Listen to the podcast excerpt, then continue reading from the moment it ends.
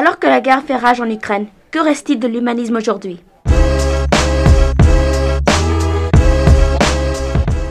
Leurs esprits se sont levés plus haut et ont réussi à atteindre en pensée ou en action quelque chose de digne de ce que j'ai appelé précédemment le don des dieux. Considérons donc ceux qui théorisent sur les principes éthiques comme de grands hommes, ce qu'ils ont en effet. Vous aurez reconnu Cicéron, livre 3, ou Force morale et en action.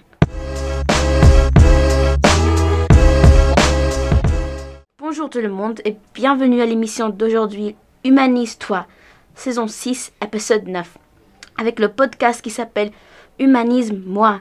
Je m'appelle Kim et je suis une journaliste et aujourd'hui je suis en présence de quatre spécialistes dans leur propre domaine. Bonjour, je m'appelle Sarah et je suis maîtresse de conférence sur le thème des origines de l'humanisme. Bonjour, je m'appelle Maïtena et je suis docteur en ethnocentrisme. Bonjour, je m'appelle Alexandra et je suis spécialiste des grandes découvertes de l'humanisme. Bonjour, je m'appelle Claire et je suis spécialiste et docteur de la Renaissance à nos jours. Bienvenue et tout le monde dans ce nouvel épisode. Sarah, pouvez-vous nous expliquer comment est né l'humanisme? Oui, bien sûr. Tout d'abord, il faut savoir que l'humanisme est né en trois temps. Premièrement, Pétrarque, né en 1304 et mort en 1374, a fait naître en Italie le mouvement humaniste de la Renaissance. Il a commencé par recueillir les inscriptions sur les vieilles pierres de Rome, puis après a poursuivi dans les manuscrits sa quête des anciens, retrouve des lettres de Cicéron récitant un écrivain statufié par les écoles, et enfin il s'illustre en détectant un faux document au profit de son souverain. Deuxièmement, Lorenzo Valla, né en 1407 et mort en 1457, a lui aussi traqué la vérité historique, préconisant l'étude philologique des textes et le retour à la pureté classique. Enfin, partie d'Italie, l'humanisme rayonne dans toute l'Europe cultivée. Merci Sarah pour cette brillante introduction. Alexandra, Pouvez-vous nous expliquer les impacts de l'humanisme sur nos sociétés? Mais bien sûr, l'humanisme a laissé un impact durable sur de nombreux secteurs du monde, tels que la philosophie, mais aussi la science et l'éducation.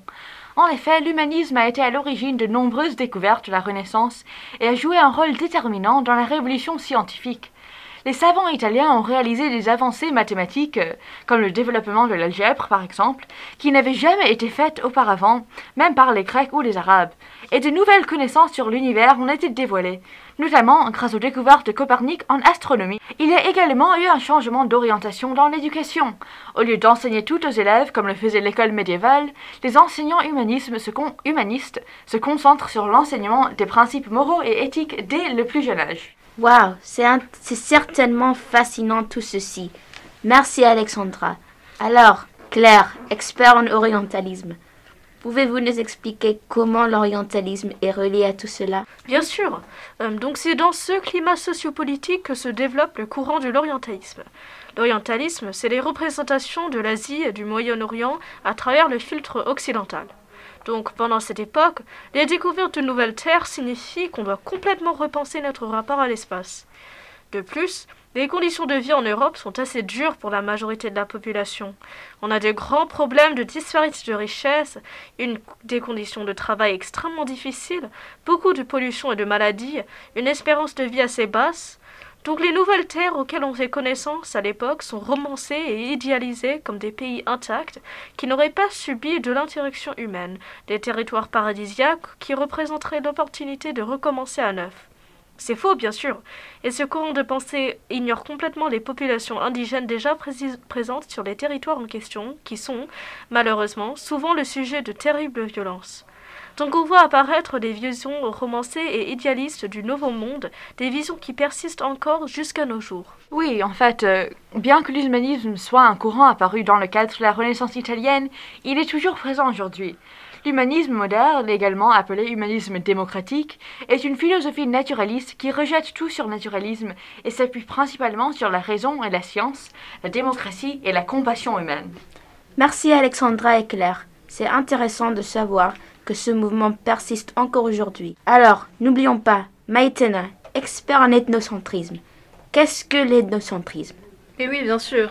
Et pour prolonger ce qu'a dit ma collègue Claire, une notion capitale est à prendre en, compte. L'ethnocentrisme. Alors, qu'est-ce que c'est l'ethnocentrisme? Eh bien, c'est le fait de considérer les autres cultures à partir des normes et des valeurs qui nous sont propres, ce qui conduit souvent à des infériorités. C'est également refuser la diversité culturelle et nier l'humanité de l'autre. La négation des autres cultures qui caractérise l'ethnocentrisme se manifeste de trois façons différentes. Alors tout d'abord, le rejet pur et simple des autres cultures, puis la négation par assimilation à soi, et enfin la réduction d'une culture autrui par une explication qui soumet celle-ci aux visions de la personne. Dans la civilisation occidentale et même dès l'Antiquité gréco-latine, le terme de barbare désigne celui qui croit à la barbarie, c'est-à-dire refuser l'humanité à un homme ou un groupe d'hommes. Cette vision ethnocentrique donne une définition abstraite et prétendument universelle de l'homme, ce qui revient à oublier que cette définition est toujours dépendante de la culture dans laquelle elle est formulée. Elle va toujours conduire à une exclusion de l'autre, de celui qui ne correspond pas à cette définition de l'humain. Ainsi, l'énocentrisme est en danger dans la mesure où elle demeure un obstacle à l'accomplissement total de l'humain. Cette pratique ne permet pas à l'homme de sortir de sa culture afin d'observer, de contempler et d'intégrer les normes et valeurs d'une autre culture. Merveilleux. Combien de fois avons-nous l'occasion d'entendre les points de vue de quatre personnes merveilleuses et talentueuses, dotées de savoirs aussi riches? Alors, vous venez de nous expliquer comment ce mouvement est né et créé et comment ça a changé l'éducation. Mais comment est-ce que y a-t-il été amplifié? Comment ce mouvement, autrefois controversé, a-t-il pu prospérer dans un climat qui n'était pas toujours très réceptif à cette nouvelle idéologie Oui, alors la prise de Constantinople par les Ottomans en 1453 a vraiment amplifié ce mouvement d'humanisme. Il y a eu un grand nombre de réfugiés arrivés en Occident, apportant avec eux des manuscrits anciens. Les versions arabes et dominicaines d'Aristote sont donc abandonnées et ont retraduit le philosophe grec. Saint Thomas d'Aquin lui-même est remis en question car, euh, lui reproche son ignorance de la langue grecque. On redécouvre les œuvres complètes de Platon qui ont été rapportées de Constantinople et ces dialogues sont traduits par Marcille Fiquin, philosophe responsable du renouveau du platonisme en Italie et placé à la tête de l'Académie de Florence nouvellement créée par Laurent de Médicis. Thomas More traduit Lucien, qui vient de dialogue, et au programme des études de Pantagruel, Rabelais inscrit les langues grecques, latines et hébraïques.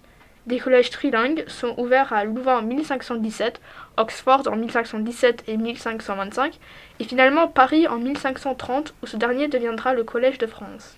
Et si je peux me permettre d'ajouter quelques mots, c'est également à cette époque que Johannes Gutenberg invente l'imprimerie, ce qui permet la diffusion de savoir parmi les masses. Et d'ailleurs, il nous serait bien de revenir sur nos textes fondamentaux afin de reconsidérer notre vision du monde et nos pensées. Merci tout le monde pour cette contribution à cette explication très détaillée. J'ai tellement appris aujourd'hui dans cet épisode de L'humanisme et moi, et je vous retrouve dans le prochain épisode L'humanisme et nous, à 4h20 de l'après-midi. Au revoir, je vous aime.